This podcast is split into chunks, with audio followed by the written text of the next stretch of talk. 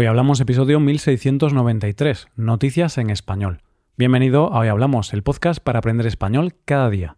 Para aprender español de forma eficiente es muy importante hablar el idioma.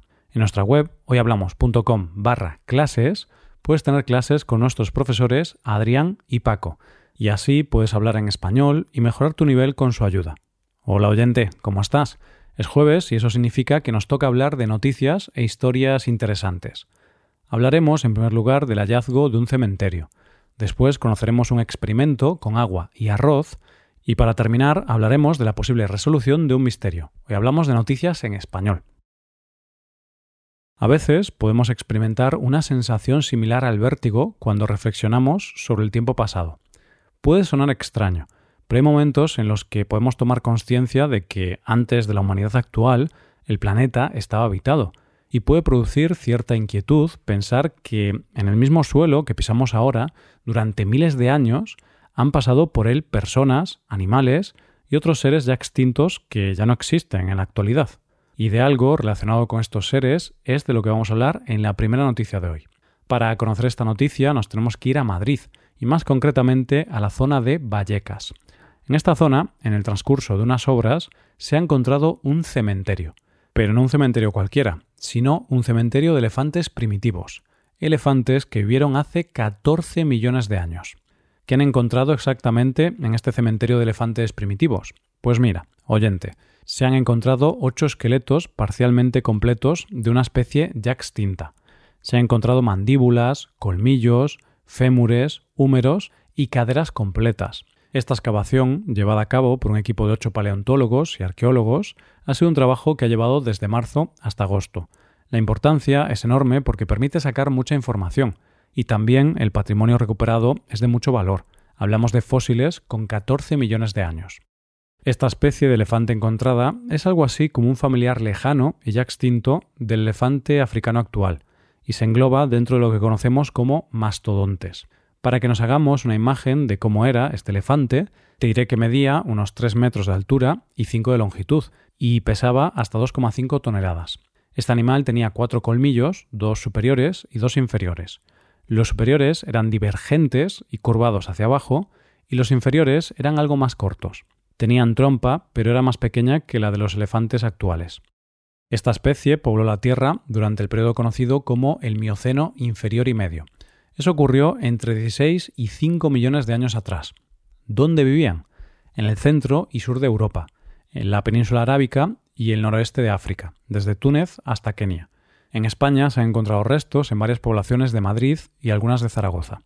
Vamos a centrarnos por un momento en nuestros protagonistas, los elefantes primitivos encontrados en Vallecas, y vamos a intentar saber qué pasó con ellos. Pues bien, según el equipo responsable de esta excavación, se cree que la manada se refugió en esa zona durante un periodo de aridez y disminución de las temperaturas que se produjo hace unos 14 millones de años.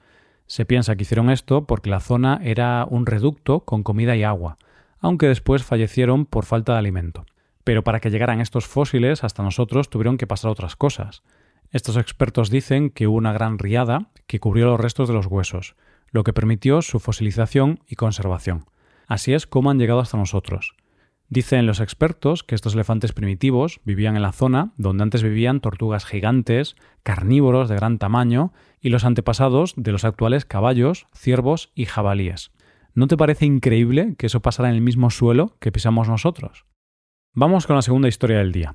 No hace falta ser un genio para saber que hablar con amabilidad a la gente o incluso a nosotros mismos es más beneficioso que ser desagradable, o hablar insultando o faltando al respeto y de un peculiar experimento que pretendió demostrar esto es de lo que vamos a hablar en nuestra segunda noticia de hoy. El protagonista de esta historia es el ya fallecido doctor Masaru Emoto. Vamos a hablar de uno de sus experimentos.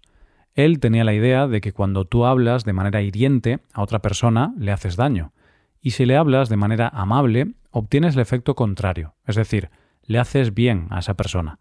Eso es algo que todos podemos pensar, y solo hace falta analizar cómo nos sentimos cuando nos hablan mal y cuando nos hablan bien. Pero él quería demostrar esto mediante un experimento un tanto extraño. ¿Y cómo lo hizo? Con arroz y agua.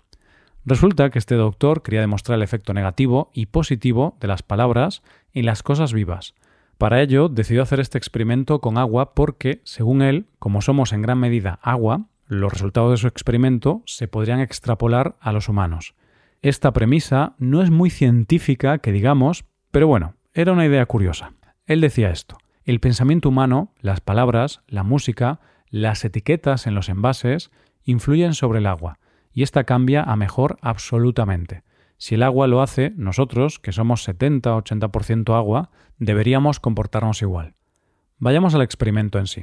Él cogió botes de cristal transparentes y a cada uno de ellos les puso la misma cantidad de arroz, y a cada bote le vertió la misma cantidad de agua. Es decir, tenemos tres botes prácticamente idénticos. El eje central de este experimento es que durante un mes trató de manera diferente a cada uno de los botes. A uno de los botes le habló cada día dándole las gracias a otro lo ignoró y al tercero lo llamaba idiota. ¿Qué pasó al cabo de un mes?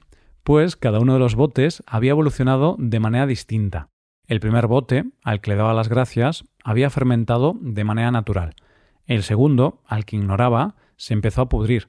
Y el tercero, al que insultaba, se puso negro. Conclusiones que sacó de este experimento. Él dijo que era la prueba de la memoria y la conciencia del agua en nuestro organismo. Es decir, que lo que nos decimos, lo que nos dicen o lo que decimos tiene más importancia de lo que creemos. No solo afecta a nuestro estado de ánimo, sino también a nuestro organismo. Este experimento es muy curioso, pero es eso, una ocurrencia curiosa, extraña, una idea loca sin sentido. No es más que una anécdota porque el experimento no tiene ningún rigor científico. Ha sido criticado por la comunidad científica y nunca se ha podido replicar. Cualquiera de nosotros podríamos hacer el experimento y cada uno de nosotros tendríamos resultados distintos, porque está claro que el agua y el arroz no pueden interpretar nuestras palabras. Además, me parece curioso porque el autor del experimento es japonés, entonces supongo que les hablaban japonés. Entonces el arroz y el agua entendían el japonés, porque oyentes japoneses, si a mí me insultáis en vuestro idioma, Os aseguro que me voy a quedar igual, no voy a sentir nada, no me voy a pudrir ni a ponerme negro porque no tengo ni idea de japonés y no entendería qué me estáis diciendo, no sabría que me estáis insultando. Bueno, viendo este experimento, yo hubiera concluido que cada bote tendría pequeñas diferencias casi imperceptibles que alterarían el resultado. Los botes estarían cerrados con diferentes presiones, por lo que entraría una cantidad diferente de aire, o tendrían cantidades distintas de agua y arroz, y los resultados serían distintos o quizá algunos estaban más expuestos a la luz. Hay muchas variables que podrían cambiar. Pero bueno, este peculiar doctor concluyó que esto significa que las palabras influyen en nuestro organismo. Igualmente, aunque este curioso experimento no tenga rigor científico, creo que no hace falta hacer ningún experimento para saber que tratar bien a la gente, tener buenas maneras y tener empatía con la gente siempre es positivo y beneficioso para los demás. Y si insultas o ignoras a una persona, claramente le vas a hacer daño y va a ser algo negativo para esa persona. Llegamos a la última noticia del día. Uno de los grandes misterios que hay en el mundo del arte es la identidad del artista conocido como Banksy. Y de la posible resolución de este misterio es de lo que vamos a hablar en nuestra última noticia de hoy. Todos sabemos que uno de los mafiosos más importantes de la historia, Al Capone, finalmente acabó en la cárcel por evasión de impuestos. pues bien, la identidad del artista Banksy puede que finalmente salga a la luz por algo que no tiene nada que ver con el arte, por una demanda. Te cuento los hechos. Todo empieza cuando Andrew Gallagher, un empresario y artista de 56 años, presenta una demanda por difamación contra Robin Gunningham y contra la firma Banksy Pest Control Ltd, que es la empresa encargada de vender sus obras. Según parece, esta demanda se debe a una publicación de Banksy en Instagram en el año 2022 donde, según Gallagher, había palabras difamatorias contra él y su empresa. Es por eso que pide 1,5 millones de euros en daños y una orden judicial para prevenir futuras difamaciones. Y esta demanda puede ser que nos diga quién está detrás del seudónimo Banksy, porque el demandado es un señor llamado Robin Gunningham. ¿Quién es esta persona? Pues bien, ahí es donde está la clave de esta noticia. Es una de las posibles identidades que se han barajado de Banksy. Vamos a ver qué sabemos de la identidad de este artista. Lo único que se sabe de él es que es un hombre blanco, originario de Bristol y nacido sobre la década de 1970. Gunningham es un hombre de 53 años nacido en Bristol, por lo que hay pistas para pensar que es él.